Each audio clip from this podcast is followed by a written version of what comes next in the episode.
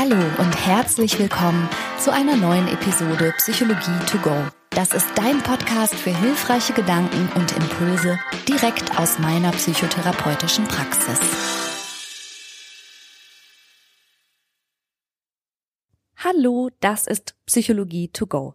Ich bin Franka von Beruf Verhaltenstherapeutin und in der heutigen Episode geht es mal um die Liebe und die Wissenschaft und die Statistik hinter der Liebe.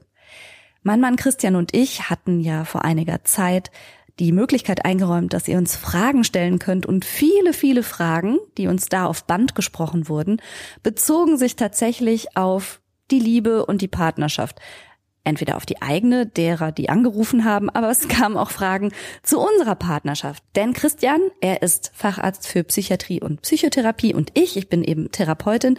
Wir sind ja nicht nur Kollegen und haben eine Praxis zusammen, sondern wir sind eben auch ein Ehepaar. Und wir werden keine der Fragen, die teilweise auch sehr privat waren und mit der Bitte um Anonymisierung dort aufgesprochen wurden, die werden wir heute nicht vorspielen, sondern wir machen einfach eine ganz allgemein gehaltene Folge darüber, was hilft der Liebe und was schadet der Liebe. Lass uns bitte über das Thema Beziehungen sprechen und mal gemeinsam beleuchten, was ist das, was Beziehungen stört oder sogar zerstört und was sind umgekehrt hilfreiche und wichtige Gedanken.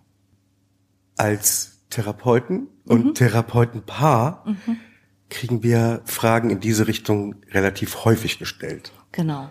Unter anderem auch mit der Frage, bringt es denn was für die eigene Beziehung, wenn man einfach Ahnung hat und viel Wissen angesammelt über das Thema? Mhm.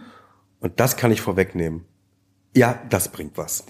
Genau. Also ich glaube, je besser man sich mit bestimmten hilfreichen Aspekten auskennt und je sorgsamer man damit umgeht und je mehr man auf bestimmte Dinge achtet in der eigenen Beziehung, desto hilfreicher ist das selbstverständlich, oder? Ja, wobei die Dinge, die ich auch schon häufiger erklärt habe, ich umso mehr verinnerlicht habe, so implizites Wissen, ohne dass ich das nach vorne kramen muss. Und das ist am meisten hilfreich, wenn sich bestimmte Verhaltensweisen und Ansichten so verselbstständigt haben. Bedeutet aber umgekehrt ja nicht, dass wir, nur weil wir Psychotherapeutinnen sind, keine Fehler machen. Und Nein, als würden nicht. wir nicht in bestimmte Beziehungsfallen und Schwierigkeiten auch reintappen. Die Kunst ist ja nur, wieder rauszutappen. Ja, genau.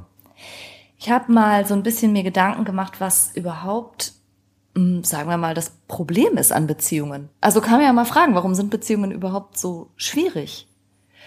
Und ich glaube, die Hauptschwierigkeit besteht darin, dass wir alle in uns drin einen gewissen Konflikt tragen, nämlich zwischen dem Bedürfnis nach Bindung und Nähe und irgendwo angekommen sein, vielleicht auch eine wichtige Rolle im Leben einer anderen Person zu spielen, Vertrautheit und gleichzeitig aber auch den Wunsch in uns haben, weiterhin ein Individuum zu sein, frei zu sein, unser Ding durchzuziehen, zu sein, wer wir sein wollen und nicht allzu viele Kompromisse machen zu müssen.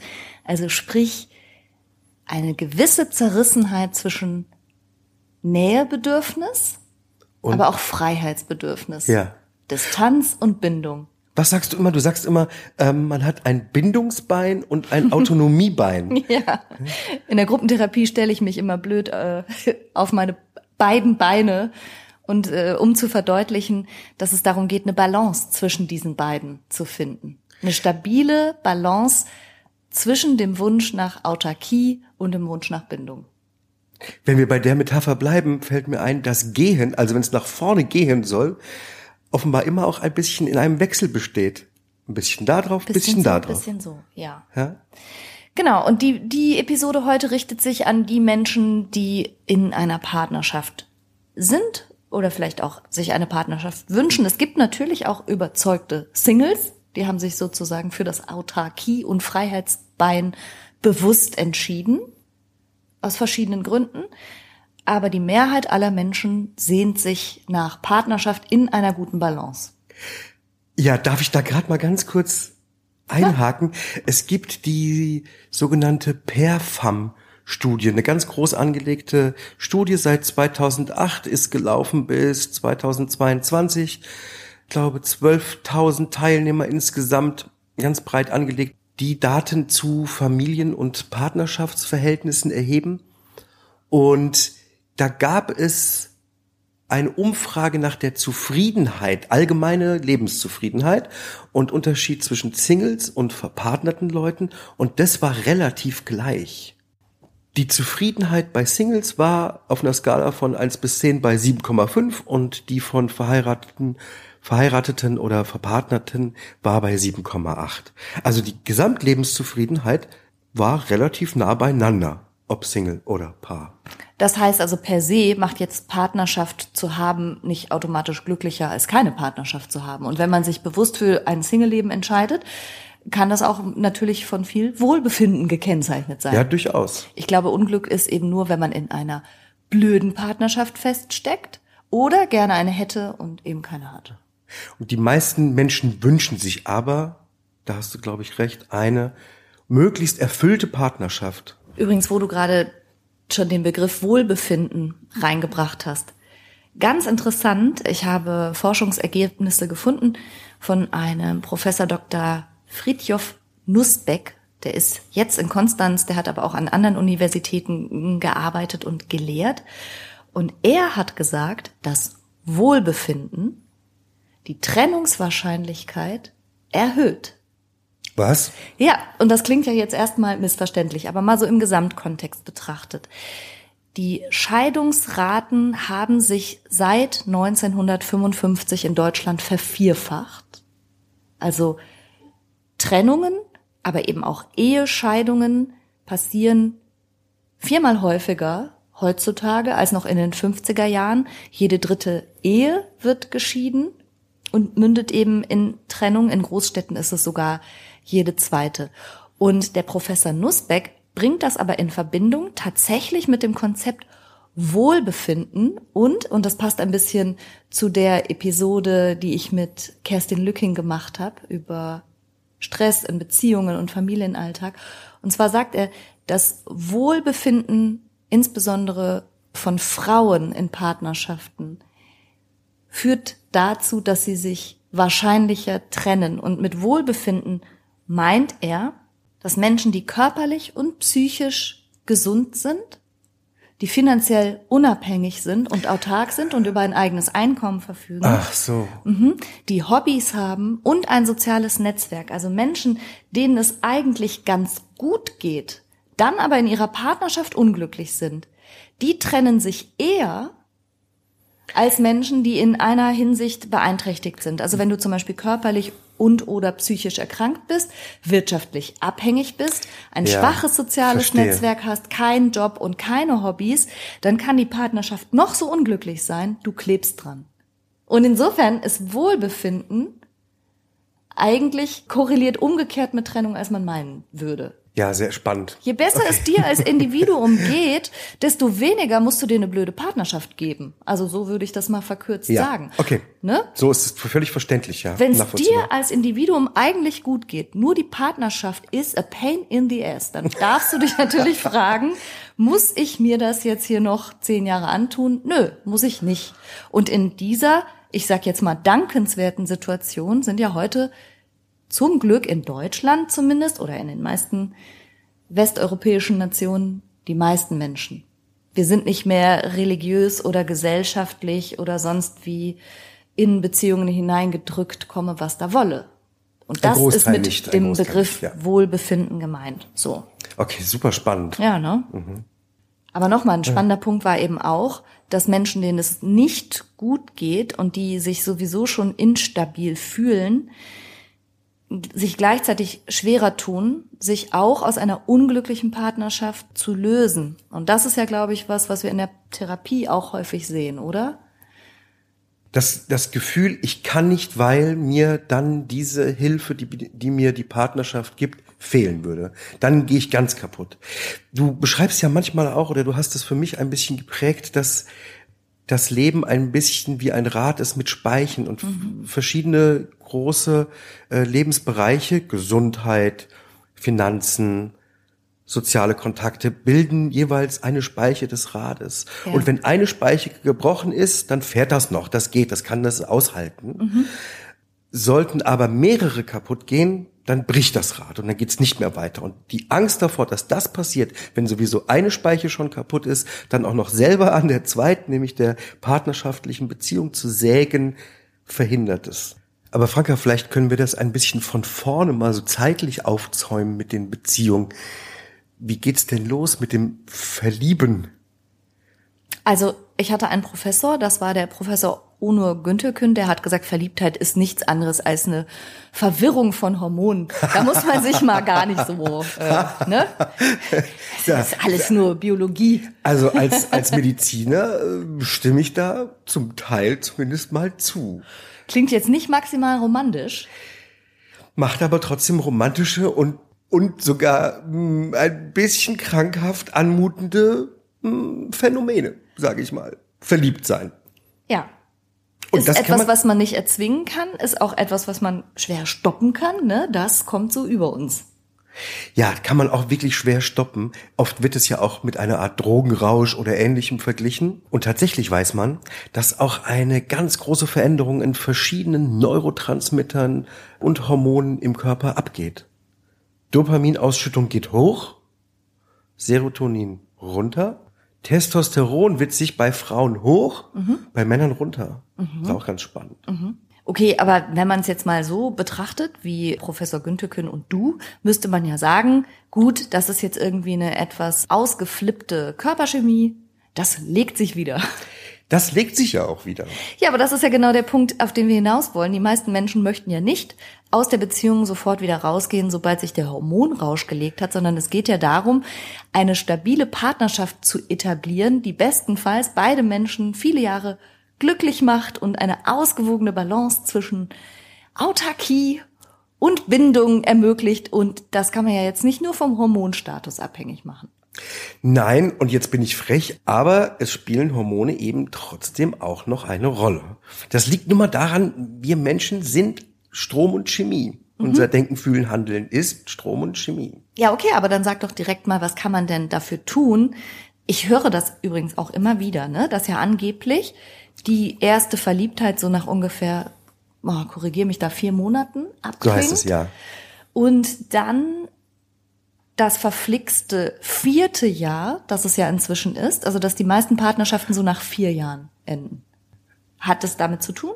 Was passiert ja, Ja, tatsächlich. Also, nachdem dieser, dieser extreme Hormoncocktail mit äh, ganz viel Dopaminüberschuss abflaut und die erste äh, stärkste Verliebtheitsphase so ein bisschen sich beruhigt, kommt es eher zu Oxytocin-Ausschüttung. Der Oxytocinspiegel steigt. Der wird auch zum Beispiel durch viel Berührung und Nähe und Sexualität auch immer wieder ein bisschen nach oben getragen mhm. und gepusht. Oxytocin ist das sogenannte Cuddle-Hormon, das Bindungshormon. Bindungshormon, das Kuschelhormon, ja. Genau, ich kenne es vom, vom Stillen und auch was Bindung zwischen Eltern und Kindern angeht, dass das über Hautkontakt und sowas ausgeschüttet wird. Ja, tatsächlich ist so. Es ist wie so häufig unfassbar komplex und das kriegen wir jetzt gar nicht aufgedröselt, äh, alles zu erklären. Aber tatsächlich hat Oxytocin äh, bei der Geburt und beim Stillen ganz, ganz konkrete Aufgaben, zum Beispiel glatte Muskulatur zusammenzuziehen. Deswegen kommt es zur Milchausschüttung oder auch bei der Geburt zum Uterus zusammenziehen. Das kommt das Kind raus und gleichzeitig gibt es so viel Oxytocin, dass auch gleich eine starke Bindung zum Kind entsteht. Ich will es aber auch gar nicht. Es ist nicht nur unromantisch, es am Ende stimmt es auch nicht, dass es nur darauf alles zurückzuführen ist. Und ich will es auch nicht nur darauf reduzieren, aber das passiert tatsächlich. Mhm. Und es gibt so habe ich das zumindest äh, mal gelesen. Es gibt Untersuchungen, die zeigen, dass die Oxytocin-Ausschüttung, der hohe Spiegel, nach etwa vier Jahren nachlässt. Mhm. Evolutionsbiologisch kann man das auch ganz gut erklären. Und zwar, man stelle sich vor, so als Steinzeitmensch, ein Paar kommt zusammen, paaren sich. Mhm. Es kommt vielleicht nicht beim ersten Mal, aber nach einer gewissen Zeit auch zu einer Schwangerschaft. Das heißt, nach etwa einem Jahr gibt es ein Kind und es ist in der Evolution sozusagen wichtig, dass das Kind gut versorgt ist, überlebt wird. Deswegen bleibt das Paar auch monogam fest zusammen und sie kümmern sich. Und in dem Moment, wo das Kind dem Traglingsalter erwächst, das heißt, wenn es ungefähr drei ist, mhm. dann kann die Oxytocin-Ausschüttung, die Bindung sozusagen ein bisschen abnehmen und Mann oder Frau können sich theoretisch noch mal etwas neuer orientieren, mhm. weil das Kind ja schon mitlaufen kann. Es muss, braucht nicht mehr diese extreme Umsorgung.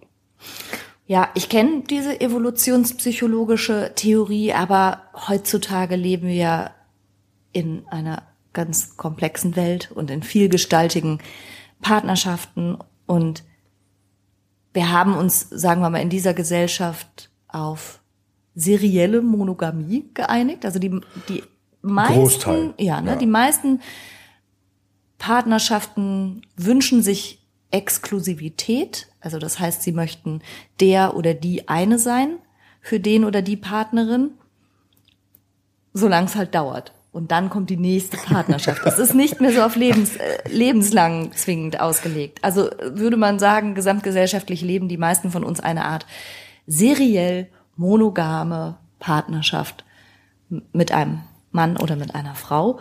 Und die vier Jahre mögen in uns biologisch noch schlummern. Aber wir ziehen ja nicht alle Kinder miteinander groß. Und wir haben ja auch nicht andauernd irgendwelche kleinen Kinder. Das ist auch gar nicht der, ja, aber das ist gar nicht der Punkt. Danach richtet sich das ja auch gar also nicht das unbedingt. Das ist noch so ein Relikt, sagst das ist, du. So. Ja, das behaupte ich zumindest. Ja, das kann ja sein. Gut nachvollziehbar. Allerdings habe ich gelesen, äh, es gibt ja ganz, ganz viel Forschung, auch Trennungsforschung, viel sozialpsychologische Forschung zum Thema Liebe und Trennung, dass so die Zersetzung einer Partnerschaft, zumindest heutzutage, ja nicht mal eben so geht. Also die Erosion, der Liebe beginnt meistens schon drei Jahre, bevor es zur Trennung kommt. Also der so und jetzt rechne mal vier Jahre plus ja, drei eben. Jahre und dann hast du das gute alte verflixte siebte Jahr. Ah. Ja. Und dann noch schön das Scheidungs-, das Trennungsjahr einhalten. Ja, aber ich glaube, dass das tatsächlich ja, ja. das verflixte siebte Jahr so ähnlich zustande gekommen ja, ist. Ne? Also nach vier Jahren äh, erodiert mehr? es langsam, mhm. dann kommen die ersten Probleme, dann kommt der Streit, dann sagst du, okay, im fünften Jahr mm, kämpfe ich mich noch durch, im sechsten Jahr reichst du die Scheidung ein, um im siebten Jahr geschieden zu werden. Und dann statistisch steht da das verflixte siebte Jahr. Ja. Kann man das so erklären. Ne? Aber welchen Sinn hatten das wenn wir schon darüber sprechen, das zu wissen. Und ich glaube, das hat einen Sinn. Das, das kann man nutzen. Und ja. wenn ich nach tatsächlich dreieinhalb, vier Jahren, viereinhalb Jahren spüre, okay, in der Partnerschaft wird es schwieriger. Es ist nicht mehr so eng. Vielleicht fühle ich mich auch nicht mehr so verliebt. Dann kann das damit zusammenhängen. Und wenn ich das so bewerte und nicht nur sage, okay, äh, meine Partnerin oder mein Partner ist jetzt blöd oder es ist jetzt hinüber, sondern verstehe, dass das wie eine Art biologischer Vorgang ist, dann suche ich nicht nur faktische Gründe, sondern kann das als Biologie ein bisschen freundlich betrachten und sagen, okay, dann machen wir jetzt was gegen. Und was machen wir denn dagegen? Also wenn es um Oxytocin zum Beispiel als Bindungshormon geht, würde das ja bedeuten, dass man Körperkontakt, Kuscheln, Nähe, Intimität, Sexualität auf jeden Fall aufrechterhält, weil das immer wieder einen kleinen Oxytocinschub gibt. Kann ich nur empfehlen. Ja, okay. Und das bedeutet auch, dass man aber sich mm, über Schwierigkeiten, die in der Beziehung kommen können, bewusst wird und mm, darüber vielleicht auch sich austauscht und nicht sich dieser romantisch verklärten Ansicht hingibt, wenn zwei Leute sich lieben und die sind füreinander bestimmt, dann läuft das alles von alleine. Ja, und das begegnet uns ja nun häufig. Ja, leider. Ja, der ja. andere muss ja wissen, was ich denke. Ich meine, dafür ist er immer ja zusammen. Ja, Liebe, ne, man hat sich ineinander verliebt und da ist kein weiteres Gespräch nötig oder so. Das ist halt kompletter Quatsch, sondern man muss sagen, glückliche Partnerschaften basieren ganz viel darauf, dass man bewusst in diese Partnerschaft Mühe steckt und Aufmerksamkeit und auch, wenn man so will, investiert. Und das ist der Punkt, der gar nicht romantisch klingt, aber am Ende die Partnerschaft stabilisiert. Ja. Es gibt so eine groß angelegte indische Studie, von der ich gehört habe. Indisch, hast du gesagt? Indisch, ja, ja. weil in Indien ja sowohl arrangierte Ehen die die Familie. Immer noch, ja, krass, habe ich gesehen. Ja? Indian Matchmaker gibt's bei Netflix. ja. ja, du lachst, ich guck alles. Das, ich finde das. Ja, erzähl mal, Entschuldigung. Aber ich finde es einfach so ja. spannend, weil da werden Menschen zueinander gematcht aufgrund von sehr hanebüchenden Kriterien, wie ich ergänzen möchte. Und ich finde es einfach krass, wie sie versuchen, sich miteinander zu arrangieren, aber manchmal klappt das. In der Studie wurden arrangierte Ehen verglichen mit Liebesehen. Ach krass. Weil es auch diese moderne, in Anführungszeichen, moderne romantische Liebe in Indien parallel gibt. Ja.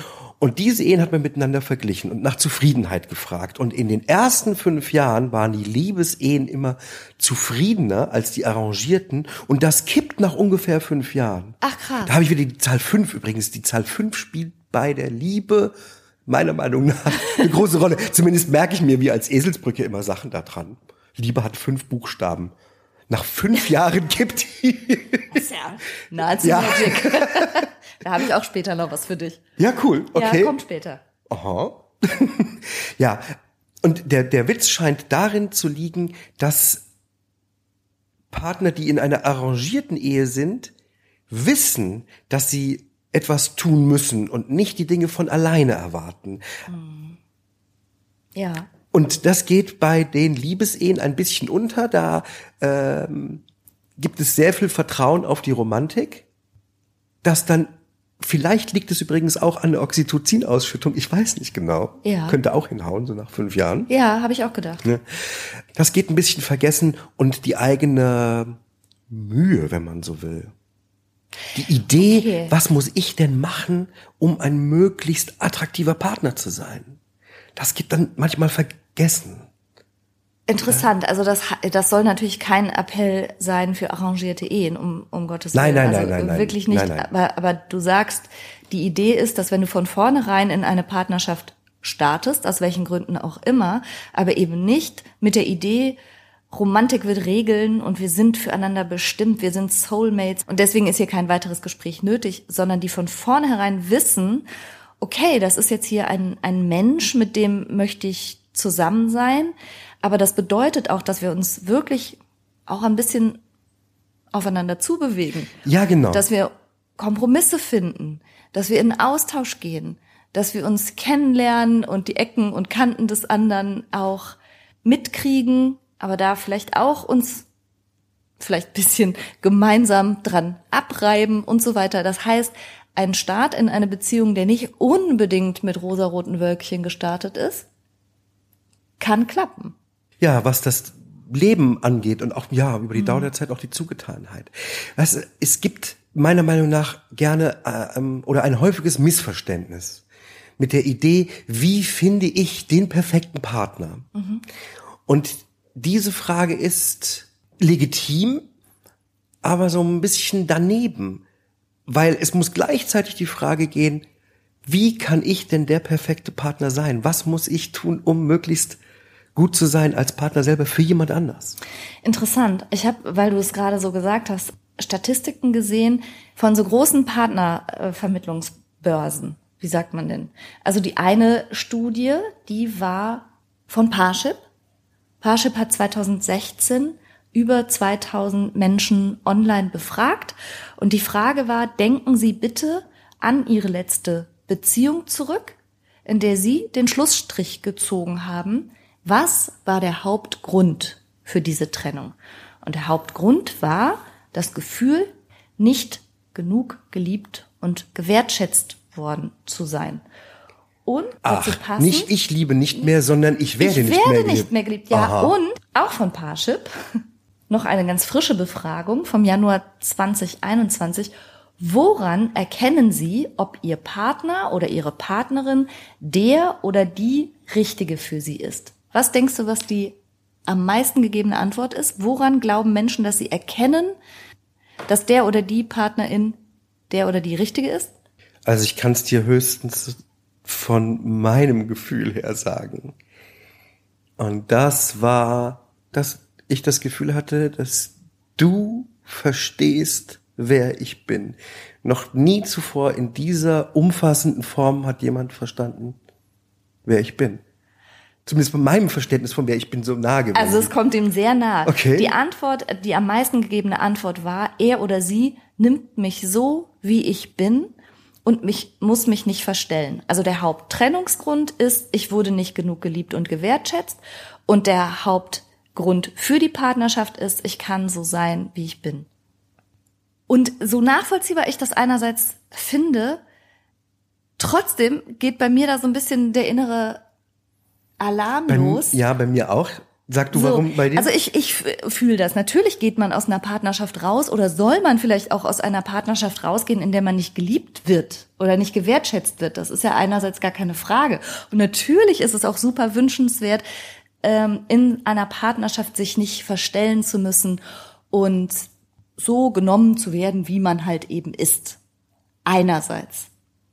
Und andererseits, so mit dem therapeutischen Ohr gehört, höre ich daraus so eine Art kindlichen Wunsch, wie, wie ein Baby, bitte hab mich bedingungslos lieb. ja, Und das ist ein, das ist ein infantiler Wunsch. Erwachsenenbeziehungen funktionieren nämlich in Wirklichkeit nicht so, dass du einfach bist, und wirst, tada, ja, wow, und wirst geliebt wie so von geliebt. Mutti. Wie von Mutti. Das Ja. ist so nicht, sondern stabile, erwachsene Partnerschaften beruhen darauf, dass man eben sich aufeinander, ja, zubewegt, auch schlechte Gefühle mal in Kauf nimmt, auch unbequeme Gespräche, auch die Motivation hat, den anderen wirklich kennenzulernen und umgekehrt auch nicht gekränkt oder beleidigt ist, wenn man auf Dinge trifft, die vielleicht nicht so mega sind. Weißt du, wie ich meine? Also, Jetzt geht's ja schon tief rein, sozusagen. naja, ich, ich will es jetzt auch nicht überstrapazieren. Das waren jetzt nur so Online-Befragungen. Das ist jetzt nicht äh, die reine Wissenschaft. Aber weißt du, was ich meine? Der Wunsch, bitte lieb mich so, wie ich bin, steht quasi ein bisschen dem Gelingen der Partnerschaft entgegen. Weil um eine gute Partnerschaft zu haben, kannst du nicht einfach sein, wie du bist. Jede Laune raushauen, jede, jede schlechte Laune an deinem Partner oder deiner Partnerin rauslassen und denken, ja, wieso, die liebt mich doch, muss mich doch nehmen, wie ich bin. Jede blöde Eigenheit einfach mittragen. Je, jede Hysterie, Also jede Cholerik. Nein, das geht nicht. Nein. Wenn du eine erfolgreiche Partnerschaft haben willst, es klingt vielleicht ein bisschen desillusionierend wiederum und auch so unromantisch, kannst du nicht einfach sein, wie du bist. Ich stelle mir das so vor, dass du natürlich in deiner Partnerschaft du bist und dich auch mit offenem Visier zeigst und nicht irgendein Schauspiel ablieferst und so. Und gleichzeitig aber dich auch benimmst, Rücksicht zeigst, Mitgefühl, zu Perspektivübernahme in der Lage bist, nicht sofort raushaust ungefiltert, was du denkst, nur weil du es halt gerade denkst. Also da gibt es ja eine Gleichzeitigkeit von einerseits authentisch und echt zu sein und der Mensch zu sein, der man ist und dennoch sich zum Beispiel an Spielregeln zu halten in der Kommunikation oder auch gerade bei Konflikten und Streits nicht komplett zu eskalieren, weil man halt eben so ist. Das geht nicht. Ja, oder fordernd oder pampig oder beleidigend oder zickig oder was auch immer. Man kann doch nicht einfach sagen, ja, so bin ich eben. Ich weiß, was ich richtig schlimm finde. Es gibt so Schlüsselanhänger, wo dann sowas steht wie Zicke oder so. Also sorry, aber da würde ich mich jetzt nicht so für feiern. Wenn du von dir weißt, dass du zickig bist, nein, das ist kein Special Feature, das gibt's auch als Postkarte. Ich bin nicht zickig, ich bin eine Special Edition oder irgendwie sowas. Mm, Also Vielleicht Erkenntnis ist das doch ir- ironisch gemeint und ja, selbstkritisch. Nee, ja, aber dabei, dabei kannst du nicht stehen bleiben. Ich meine, Selbsterkenntnis hin oder her, aber du kannst doch nicht sagen, so zickig wie ich bin, stelle ich mich jetzt mal hier in den Raum und erwarte bitte geliebt zu werden. Und wenn ich genauso wie ich jetzt bin, nämlich zickig, nicht geliebt werde, ist das halt der falsche Partner oder die falsche Partnerin. Das finde ich schwierig. Ja, das meine ich mit, was bringe ich mit zum Tisch? so, sozusagen, genau. ja? Ja, Um selber überhaupt. irgendwie gut gefunden zu werden. Genau, und was bringe ich mit zum Tisch, finde ich einen guten Punkt. Und das ist, glaube ich, auch das, warum man immer sagt, gu- gute Beziehungen sind auch Arbeit. Also ich glaube, das ist damit gemeint. Arbeit am eigenen Selbst auch. Nicht Arbeit an der Partnerin oder am Partner, dass die sich verändern sollen, sondern ja, auch das ist ja was, was uns in der Praxis häufig begegnet. Ne? Ja, da gibt es einen Männer-Frauen-Unterschied, behaupte ich. Ein Männer-Frauen-Unterschied? Ja. Was, ich, ja? Mh, vor allen Dingen, wenn Beziehungen losgehen und ich übernehme das ein bisschen vom, von dem von mir sehr geschätzten Bernhard Ludwig, Ja. österreichischer Psychotherapeut und Kabarettist, der sagt, Frauen wollen, dass der Mann sich ändert, aber Männer ändern sich nicht mehr. Und bei Männern ist umgekehrt. Männer wollen, dass die Frau genau gleich bleibt, aber die ändern sich. Keine Ahnung, äh, ob das so stimmt. Ich möchte es jetzt auch nicht auf so, ähm, So Mario platte- Barth Männer Ja. Frauen Ding äh, jetzt äh, runterbrechen, weiß ich nicht, aber ganz grundsätzlich ist die Idee, meine Partnerschaft wäre besser, wenn noch bloß der Partner oder die Partnerin sich ändern würde, häufig nicht so zielführend. Sich ändern ist sowieso, also dieses Ziel halte ich für müßig und irgendwie komisch. Verhaltensweisen zu ändern mh, oder Dinge, die man tut oder so, das, das ist schon eher möglich. Habe ich auch noch eine Statistik. Weißt du, worüber die meisten Partner streiten? Und zwar ist das in dieser Statistik aufgegliedert. Da waren fast 4000 Befragte zwischen 18 und 69 Jahre, alle liiert, aber eben von unter ein Jahr liiert bis hin zu 20 Jahre oder länger liiert. Ich, Haushalt würde ich sagen. Ja. Ja, ist so? Ja, Unordnung, unordentlich, also die Ordnung und die Unordnung jeweils der anderen Person ist anscheinend ein Riesenaufreger-Thema. Und zwar, egal wie lang oder kurz die Paare zusammen sind, das wird am meisten genannt. Ja, ich kann mir auch vorstellen, warum. Denn die Unordnung des anderen, möglichst die der, der oder die verursacht hat, ragt ja in den eigenen Lebensbereich so mit rein. Und jetzt gibt's aber, und das sage ich mal aus Erfahrung, ein Kommunikationsproblem.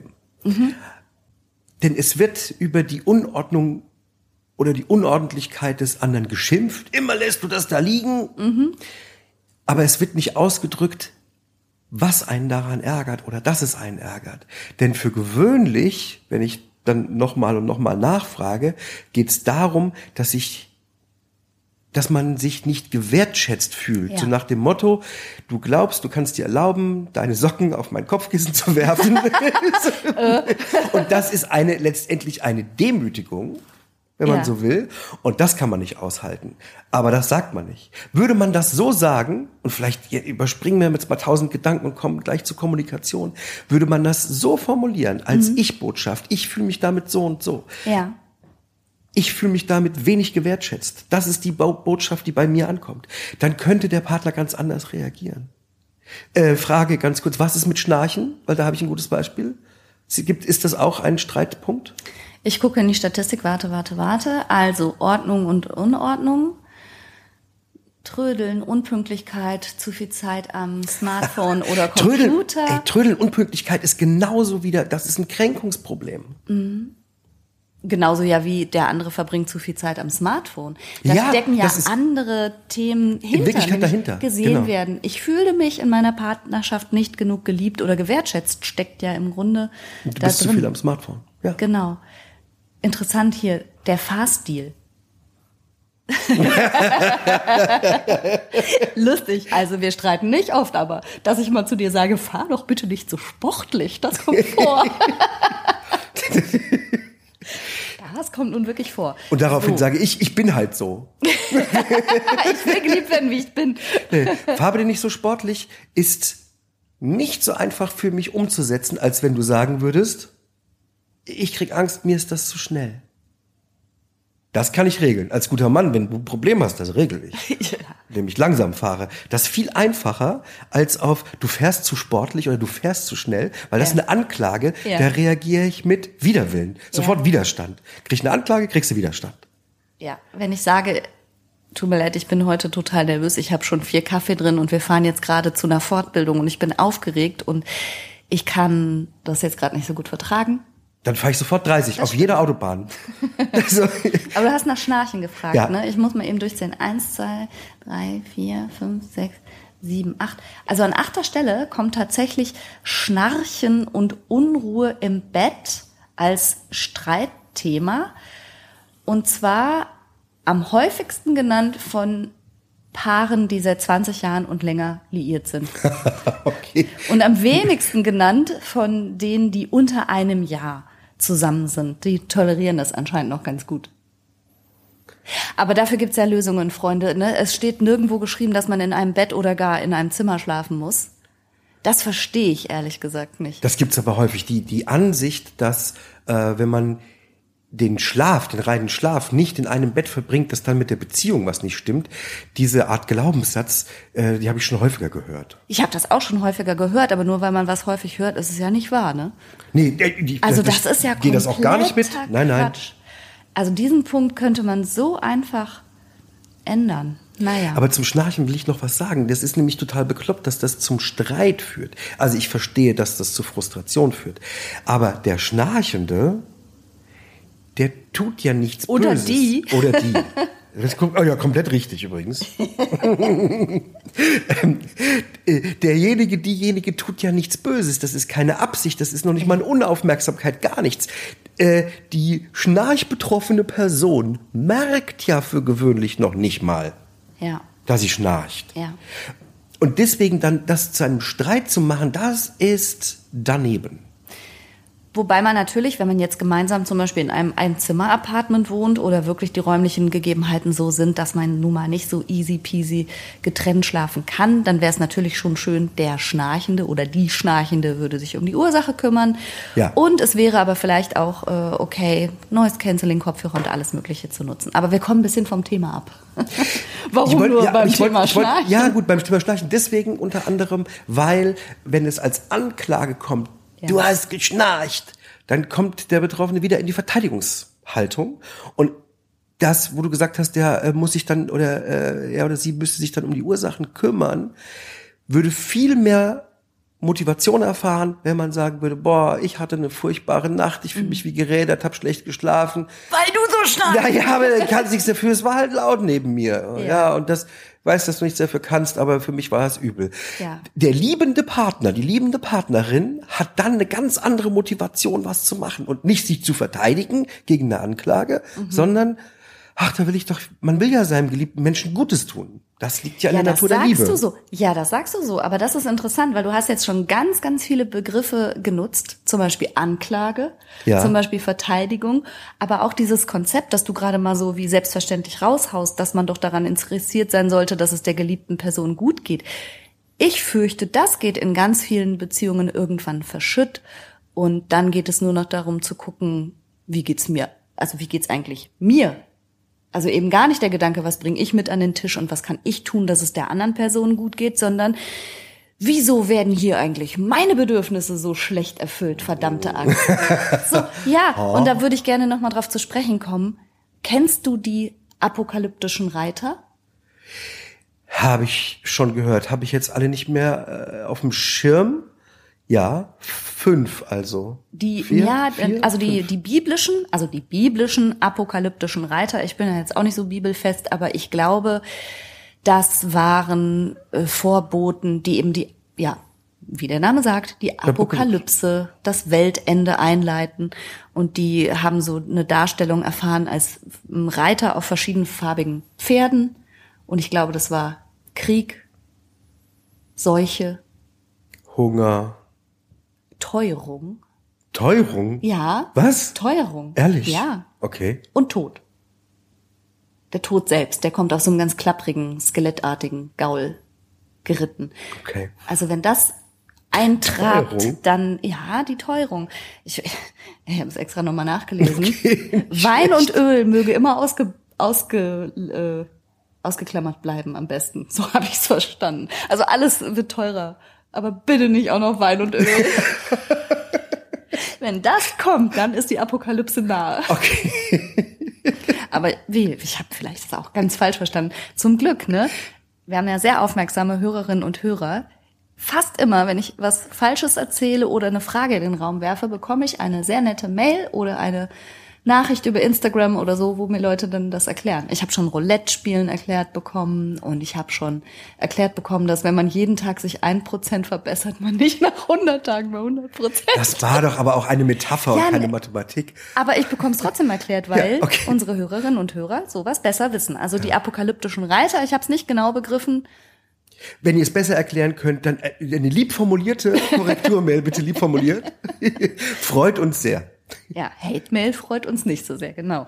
So, die apokalyptischen Reiter und die das Ende der Welt einleiten, diese Symbolik sozusagen, hat der amerikanische Verhaltenstherapeut John Gottman genutzt und ja, symbolhaft übertragen, was sind eigentlich Faktoren, die so das Ende einer Beziehung einleiten. Weil ich hatte ja schon gesagt, bis es endlich zu einer Trennung kommt, hat sich in der Regel wenigstens einer von den beiden schon drei Jahre lang mit dem Gedanken getragen.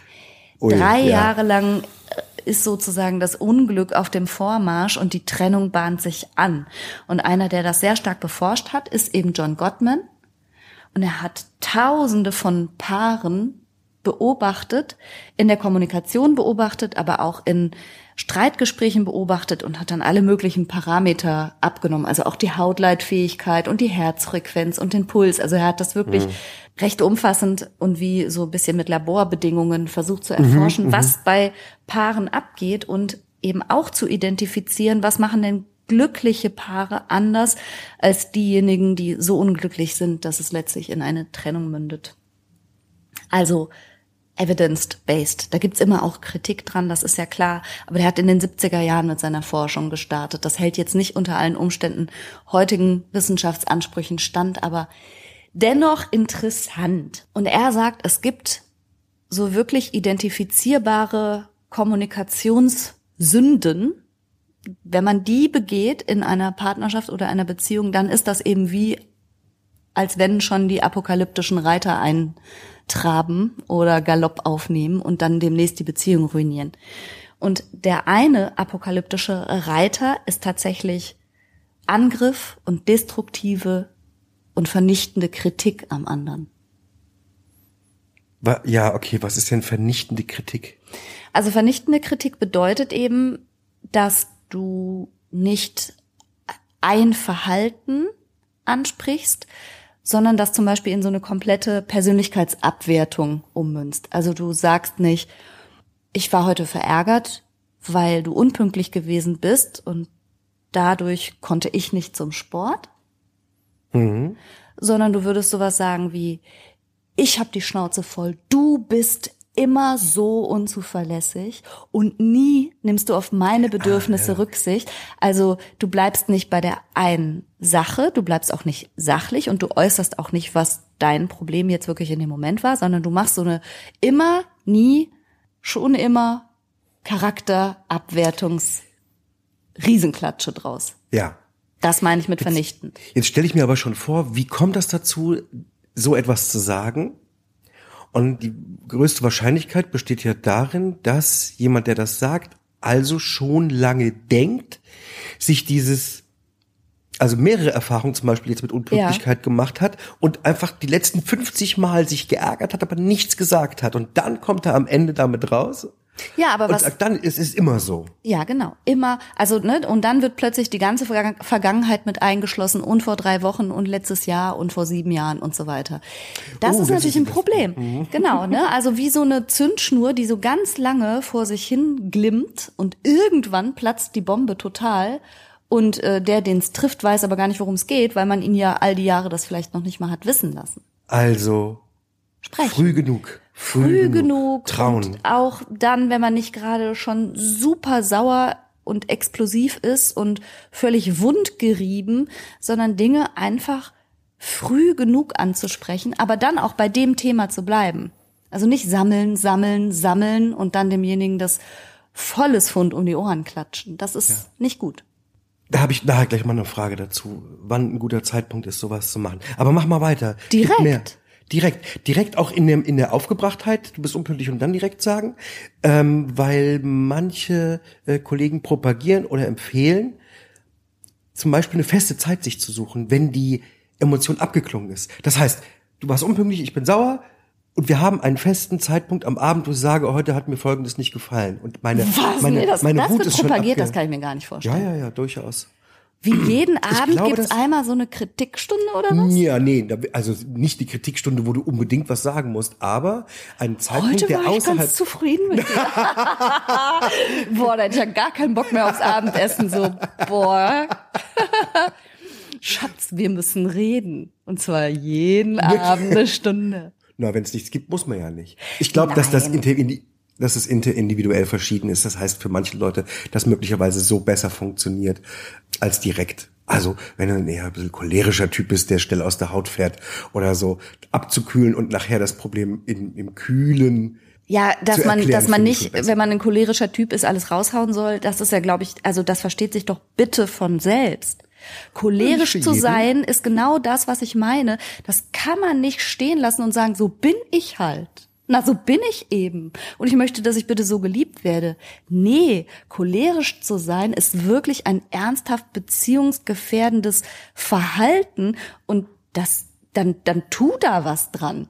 Anger Management. Das geht so nicht. Und klar soll man nicht Sachen cholerisch rausposaunen. Ich weiß nur nicht, ob es gut ist, dann eine, bef- eine feste Tageszeit festzulegen oder so. nicht, Aber durchatmen, runterfahren, I don't know. Jedenfalls, also der erste apokalyptische Reiter ist diese generelle Verurteilung des Charakters, der Persönlichkeit und der ganzen Person Ja, okay. nicht gut. Und was dann aber passiert, und das ist der zweite apokalyptische Reiter, was, was stellst du dir denn vor, was passiert, wenn ich dich mit so einer, immer bist du so und so und nie machst du das und das und jedes Mal, wenn ich, bist du so, hm, hm, hm, hm, hm. Was wäre darauf so eine Entgegnung, so typischerweise?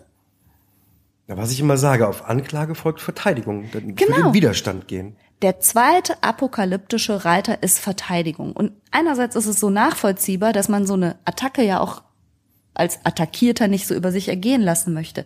Aber was dann passiert, postwendend, ist ja dann häufig sowas wie, ach, musst du gerade sagen, Ach, Gegenangriff. und dann kommt quasi eine, eine Art Gegenangriff oder auch ein komplettes Leugnen oder oder. Also diese Na, so kann Kritik nicht angenommen werden. so, so kann, genau, so kann Kritik nicht angenommen werden.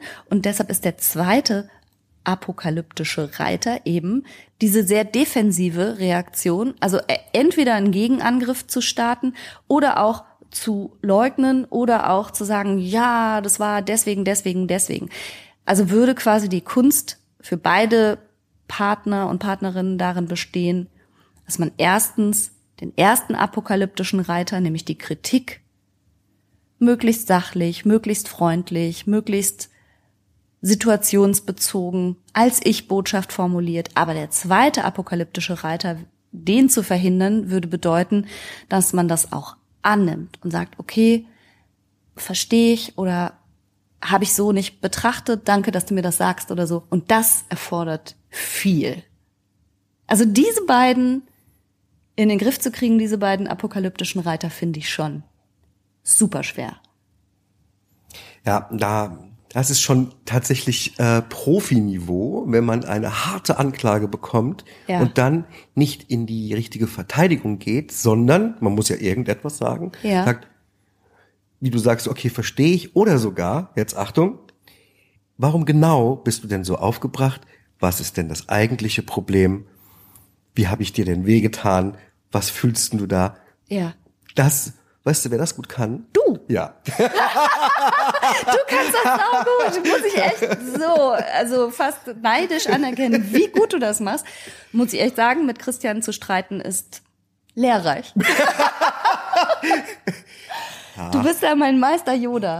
Also wenn ich ausraste, bist du immer ganz lieb und ganz ruhig und sagst, Ach, ausrastest, wann rastest du denn aus? Du rastest ja, ausraste, ja, ausraste äh, auf meiner Skala von ausraste. Aus. Okay. Aber es gibt's ja schon.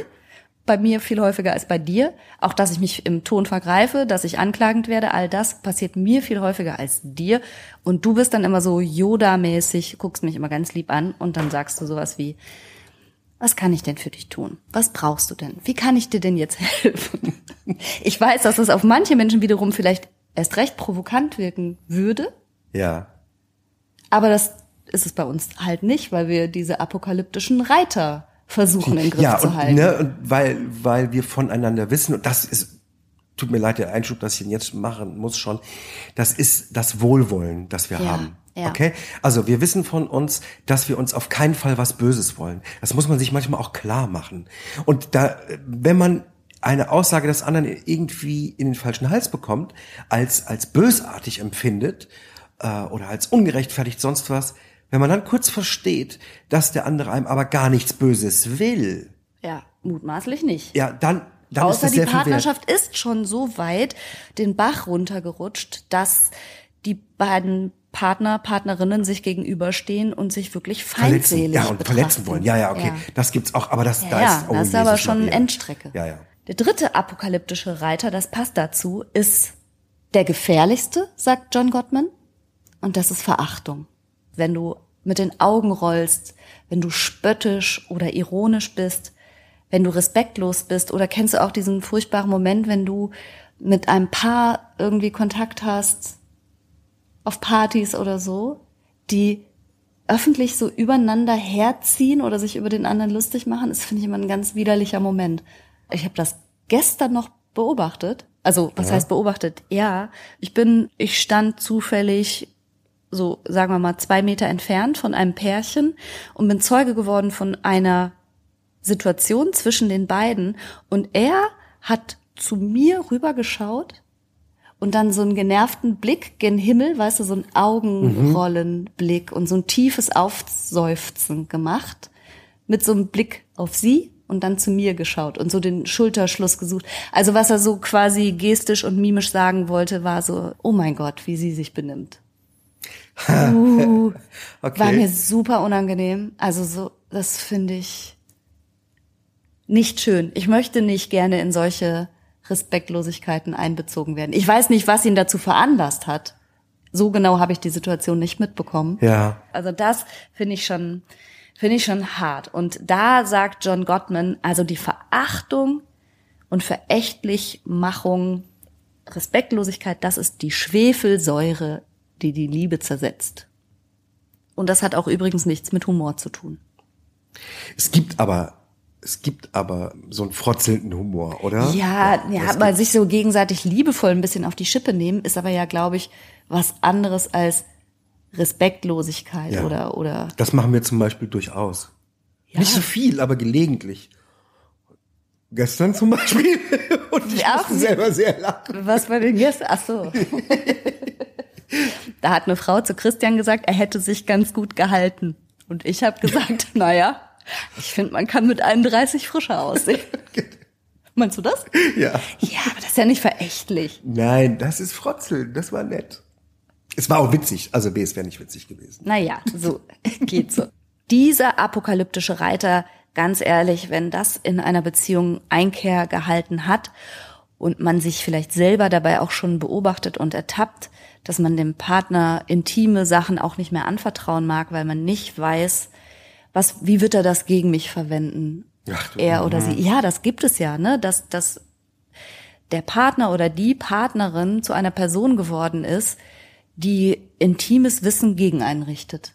Das ist fies. Und ehrlich gesagt ist das auch ein Punkt, wo ich nicht weiß, ob man die Apokalypse noch umkehren kann oder sollte. Vermutlich ist aber die Verachtung als eine Art Dauerzustand gemeint. Das heißt, in einem akuten Konflikt, gerade in einem Streit oder so, oder kann es vielleicht vorkommen, verächtlich zu sein, sich Ja. auch verbal zu verstolpern und auch mal ein ganz mieses Gefühl zu haben. Ich habe auch neulich mal die Augen über dich gerollt und das tut mir immer noch leid. Da war irgendwas mit dem Mikrofon hinher, hinher, Sprechabstand. Und ich fand Also, so, ja, ja. und ich ja. war so, oh, können wir jetzt langsam mal fertig werden, weißt du noch? Ja. Tut mir immer noch leid. Es gibt Sachen, die können nicht vergeben werden. So. Das ist aber gut, dass du das sagst. Tatsächlich kann jedes einzelne davon natürlich mal vorkommen und kommt auch in stabilen und glücklichen Partnerschaften vor. Der Punkt ist nur, ob es sich jetzt um ein typisches Interaktionsmuster handelt und ein durchdringendes Interaktionsverhalten, das auffällig ist. Und auch da hat der John Gottman eine eine Ratio, ein Verhältnis festgestellt. Und zwar sagt er, alle möglichen, auch unguten Verhaltensweisen, auch negativen Verhaltensweisen kommen vor. Aber bei glücklichen Paaren kommen sie in einem Verhältnis von eins, also ein, so eine Interaktion, eine negative Interaktion, zu fünf positiven Interaktionen vor. Ja. Das Verhältnis ist eins zu fünf. Also wenn ich einmal über dich die Augen gerollt habe, bin ich mindestens fünfmal danach nett und liebevoll und freundlich und alles Damit Mögliche gewesen, damit du es ausgeglichen ja. wahrnimmst. Und bestenfalls ist die, ist die Ratio, ist das Verhältnis noch mehr als fünf zu eins. Okay. Dann kommt die magische fünf. Ich habe Ja, gesagt, wunderbar. aber lass mich eben noch den vierten apokalyptischen Reiter beschreiben. Der nennt sich Mauern. Mauern bedeutet, dass du eigentlich die Interaktion verlässt. Also, dass du vielleicht auf die, auch auf die Angriffe oder die Attacken oder das, was dich vorher in einer Beziehung die ganze Zeit gepiesackt hat und so, dass du darauf reagierst, indem du komplett die Schotten dicht machst. Ist das, ist das wie passiv-aggressiv? Oder Ja. ist das wie innere Kündigung? Genau. Ich glaube, alles Mögliche kann man darunter subsumieren. Also wer irgendwann letztlich innerlich wie auch äußerlich aus der Beziehung aussteigt und gar nicht mehr reagiert. Das mag auf den ersten Blick vielleicht verträglicher erscheinen, als zurückzufeuern. Ist nicht so konflikthaft. Nee, es ist nicht so konflikthaft, aber und und vielleicht ist es auch aus einer bestimmten Kraftlosigkeit heraus oder einer bestimmten Hilflosigkeit oder weil man Ah, einfach auch nicht mehr weiter weiß, ne? Also nachvollziehbar ist das, aber gleichzeitig hilft es der Beziehung eben auch nicht, sondern es ist der Ausstieg aus der Beziehung und zwar der innere Ausstieg. Ja, okay, wie innere Kündigung. Genau. Und das macht natürlich dann beim Gegenüber wiederum Hilflosigkeit oder auch Zorn, wenn derjenige merkt, dass er mit seinen Anliegen oder seinen Wünschen oder auch ganz allgemein seinen Gedanken überhaupt nicht mehr durchdringt. Und da komme ich wieder zu Trennungsgrund Nummer eins in dieser Befragung. Ich habe mich nicht gesehen und gewertschätzt Ja. gefühlt. Ne, das passiert dann natürlich, wenn zum Beispiel einer nur noch mauert und teilnahmslos ist und Gleichgültigkeit demonstriert. Und so in der späteren Entwicklung hat John Gottman noch einen fünften apokalyptischen Reiter sozusagen hinzugefügt. Den hatte er dann später erst identifiziert. Das ist, wenn die Partnerschaft nicht, also das ist sozusagen das andere Extrem, wenn nicht einer sich komplett zurückzieht und einigelt und ins Schneckenhaus äh, kriecht und nicht mehr teilnimmt an dieser Beziehung, sondern umgekehrt sagt, jetzt ist mir scheißegal, was du meinst oder willst, ich mach hier nur noch meins. Also so eine Art von Machtdemonstration und auch, wenn man so will, Egoismus zu zeigen, zwar innerhalb der Partnerschaft formal zu sein, aber in Wirklichkeit nur noch die eigenen Anliegen durchzudrücken. Wenn man dieses Stadium erreicht hat, ist es einem doch egal, ob sich der oder die andere trennt. Oder wie ist das? Tja. Oder es wird vielleicht sogar provoziert, könnte man Ja, fast schon das, sagen. ja, das ist, glaube ich, so eine ganz komische Dynamik. Ehrlich gesagt wird manchmal sogar Therapie ein bisschen dafür herangezogen, dass also, dass mir dann Patienten oder, oder Patientinnen erzählen, so, und dann habe ich gesagt, meine Therapeutin hat gesagt, so, und jetzt mache ich, was ich will. Jetzt muss ich mal auf mich gucken. Und ich denke immer, oh, bloody hell, das habe ich auf gar keinen Fall gesagt. und auch nicht so. Und das war auch nicht gemeint. Ne? Also eine gesunde Selbstfürsorge ist in jeder Partnerschaft wichtig, aber ein rücksichtsloses, dominantes Durchdrücken 100 Prozent der eigenen Interessen, das ist dann auch nicht mehr selbstfürsorglich und das ist auch keine therapeutische Empfehlung, jedenfalls keine, die dann ähm, gut für die Partnerschaft wäre. Also das geht dann auf Trennung hinaus, so wie alle apokalyptischen Reiter ja letztlich die Trennung einleiten. So funktioniert keine Partnerschaft. Das ist ein Missverständnis auch. Also häufig ist dieses, ich muss auch mal auf mich gucken, Ja. wichtig. Ja, ne? total. So gehört, Ja. sich, da, gehört das hin. Aber das kennen wir aus vielerlei Beispielen, dass es ein bisschen missbräuchlich benutzt wird. Ja. Eine erwachsene Beziehung funktioniert wie eine Schwingtür. Ne? Ein Ja. Hin und Her, ein Geben und Nehmen. Ein Tanz. Ein Tanz, ein sich möglichst gegenseitig beflügeln Genau. ja, und beschleunigen. Ja, und was kann man jetzt daraus ableiten, aus all dem, was wir so gesagt haben? Was ist also gut für eine Beziehung? Was stabilisiert Beziehungen? Probleme schnell ansprechen, Aber auf eine passende Art. auf eine passende Art. Nicht erwarten, dass man geliebt wird, wie man ist, weil man vielleicht echt nicht so ein Geschenk ist, wie man meint. Lieber versuchen, ein Geschenk zu sein. Also, Ja, ja, ehrlich, ja. Arbeiten. ja. Work, work, work. Also Das, doch, würde, das würde bedeuten, dass, dass, dass man jeden mit jedem verpartnern kann. Das glaube ich auch nicht. ne? Nein, natürlich, also basierend auf erstmal bestenfalls einem äh, romantischen, hingezogenen Liebesgefühl mit ähm, ja auch körperlicher Hingezogenheit und all dem. Das habe ich jetzt einfach mal als gegeben vorausgesetzt. Aber das ist nicht das, wobei es stehen bleiben kann. In aller Regel nicht. Nein, vor allen Dingen nicht mit äh, dem, wie du gesagt hast, infantilen Wunsch, einfach so als so viel was wie unkontrolliert oder instinktgetrieben oder sowas Wesen. Äh, Ja, einfach so geliebt zu werden, wenn man so wie man ist, aber auch echt nicht nur verträglich ist. meisten Menschen wissen das auch von sich. Also wenn man wenn man jemanden fragt, was ist denn die eine Sache, von der du weißt, dass du sie fast jeden Tag eigentlich falsch machst, dann kommt fast jeder auf was. Ja, genau. Und es ist nicht die Aufgabe des Partners, das rundweg zu lieben. Ja, Okay, getrennte Zimmer könnten eine Lösung sein, wenn Schnarchen das Problem ist. Ja, und ähm, ich darf das auch sagen, äh, hat in der ein oder anderen Beziehung, die ich in irgendeiner Form therapeutisch mit begleitet habe, auch schon geholfen. Nur zu verstehen, dass es kein Problem ist, wenn man mal getrennt schläft. Vor vielen, vielen Jahren hat Jürgen von der Lippe mal danach befragt, was äh, das Geheimnis einer guten Beziehung ist, gesagt, getrennte Wohnung. Und äh, tatsächlich, oh, jetzt komme ich noch mal zu der Perfarm-Erhebung. Ich finde es gar nicht so dumm, ehrlich gesagt. Ja, das hat ja durch, es hat durchaus was. Ja. Und tatsächlich in der Perfam-Studie stand, dass die Streits zunehmen, wenn man zusammenzieht. Ja, glaube ich sofort. Stichwort, also der Hauptstreitpunkt ist ja eben auch Unordnung. Ja, siehst du? Ja. Weil Menschen verschiedene Standards haben und verschiedene. Es gibt Menschen, die putzen jeden Tag ihr Bad. Wusstest du das? Oder ich wusste, man dass das? es, dass es Menschen gibt, die jeden Tag ihr Bad putzen lassen. Na, So, na, ja, na klar weiß ich das. Das ist das. überrascht, was man sich für Standards auferlegt. Tatsächlich, wenn es Schwierigkeiten gibt, so viele Kompromisse zu finden, darf man ja auch noch mal neu, neu überlegen, ob dieses klassische, wir wohnen jetzt zusammen und jetzt haben wir ein Schlafzimmer zusammen und so, ob man das so gestalten muss. Ich meine, wer sagt das? Man kann auch ganz viele Konflikte, die so an der Oberfläche sich dann abspielen, ganz pragmatisch lösen. Aber wichtig wäre wahrscheinlich auch zu ergründen, was da drunter für Konflikte liegen. Sowas wie, fühle ich mich nicht gesehen, fühle ich mich nicht respektiert, fühle ich mich nicht gewertschätzt. Aber manchmal sind das ja auch so willkürliche Zusammenhänge, die da hergestellt werden, wo überhaupt gar keine sind. Vielleicht liegen die Socken nur auf dem Kopfkissen, weil du sie aus Versehen dahin geworfen hast und es hatte gar nichts mit Respektlosigkeit zu tun. Eh, finde ich, ne, ist nur so eine Erfahrung aus den Paarberatungen. Ganz häufig kommen Paare und haben eine Schieflage in der Beziehung und merken das auch und sind nicht glücklich. Und ihre Idee ist häufig, sie müssen mehr zusammen machen. Also die Schnittmenge erhöhen.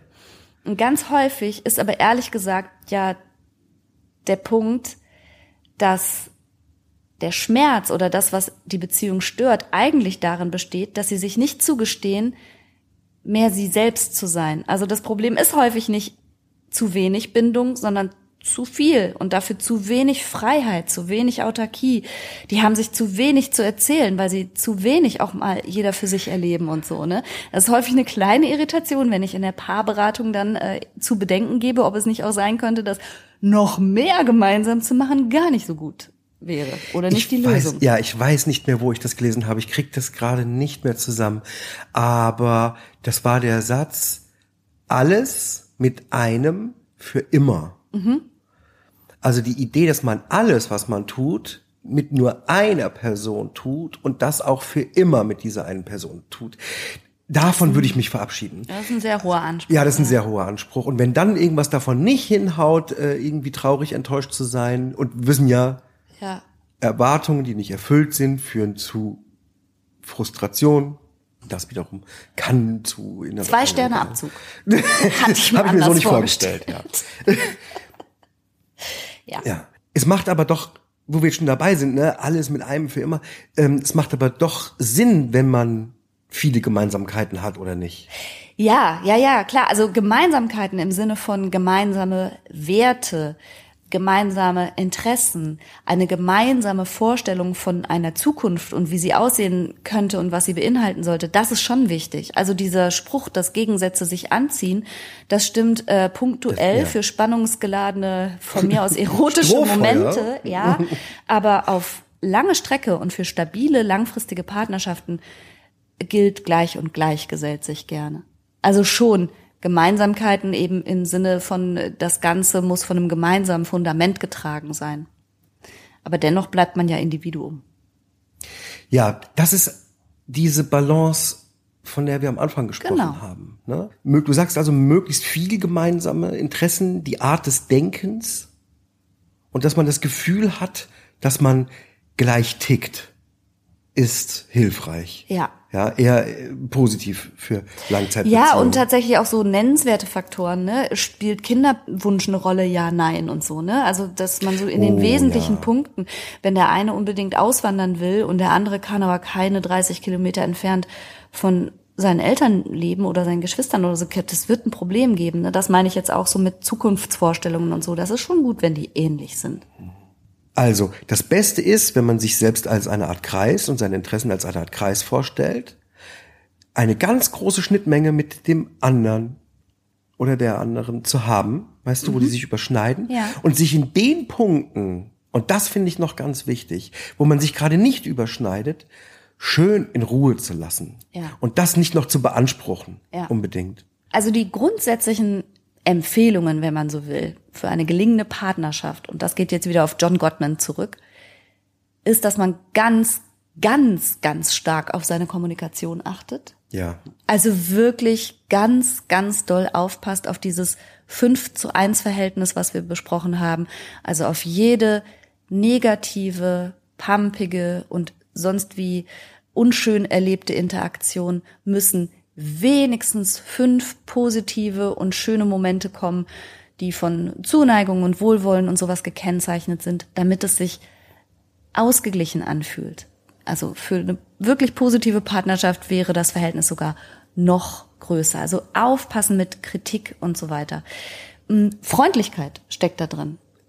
Also wirklich zugewandt sein, freundlich sein, höflich sein, respektvoll sein. Oh, höflich in der Beziehung Ja, finde ich super attraktiv.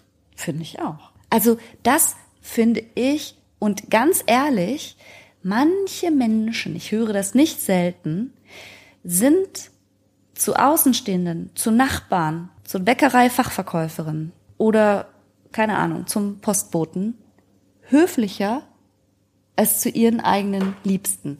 Eben auch aus der Idee heraus, da bin ich ungefiltert, da kann ich sein, wie ich will, die wissen doch, dass ich die lieb hab, ne? Und ausgerechnet da, wo es so doll drauf ankommt, lassen sie die Höflichkeit, die Freundlichkeit und den Respekt total vermissen. Und das ist tragisch.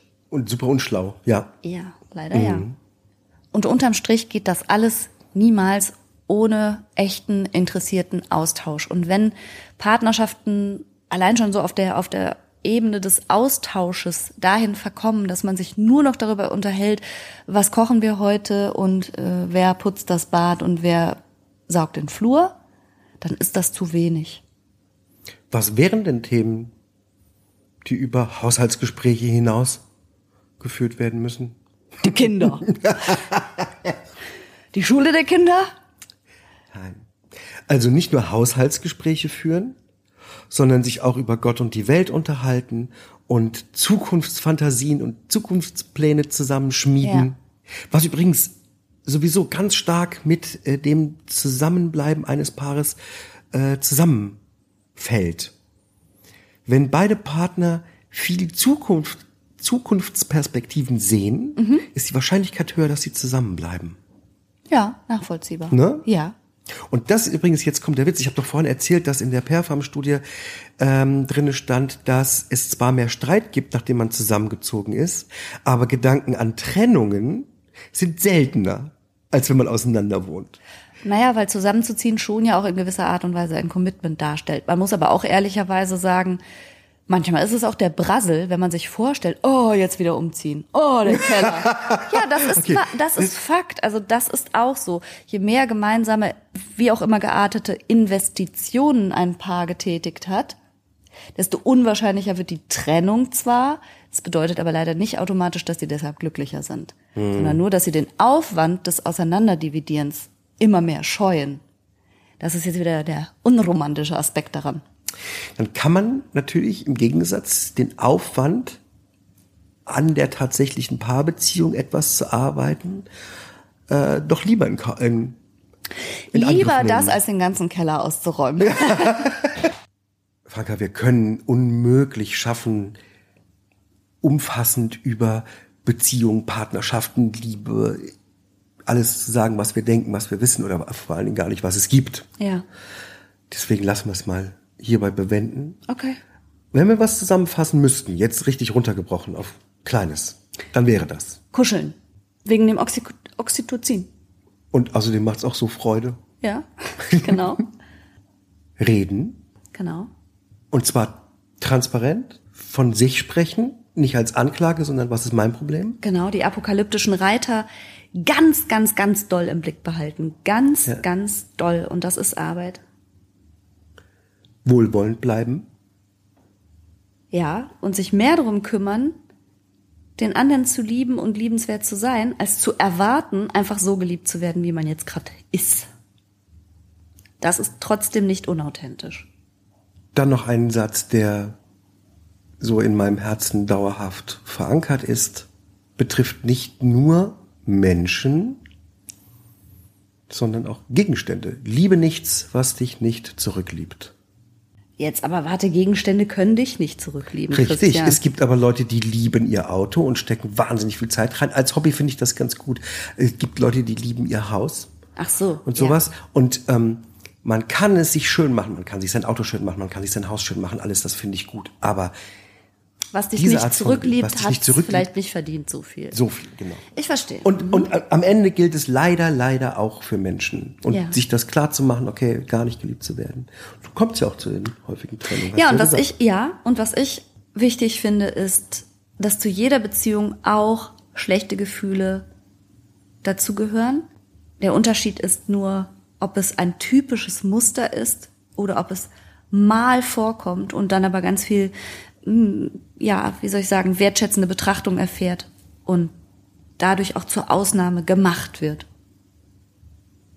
Das bedeutet 5 zu 1 Verhältnis Genau. beachten. Yes. Ich weiß, du hast gesagt, man soll Dinge nicht so doll lieben, aber ich denke jetzt gerade sehr an meine Kaffeemaschine. sehr, sehr doll an meine Kaffeemaschine. Wollen wir einen Kaffee trinken? Ja, gerne. Super. Dann sagen wir an der Stelle Tschüss. Ganz lieben Dank fürs Zuhören. Danke für deine Zeit. Und wir hören uns sehr gerne wieder nächsten Sonntag. Bis dahin. Tschüss. Liebt euch. Tschüss. Outtake. Ich würde mir sehr, sehr wünschen für den Rest meines Lebens, dass du niemals hinter meinem Rücken Augen rollst und schwer aufseufzt und dann auch noch umstehenden, nicht beteiligten Passanten zeigst, was für, was ich für eine peinliche Person im Moment für dich bin. Das Oh, oh. würde ich mir sehr wünschen. Zu spät.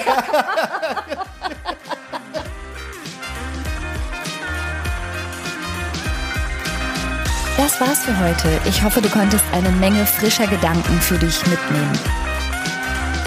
Mehr davon gibt's auch auf meiner Seite www.franca-ceruti.de.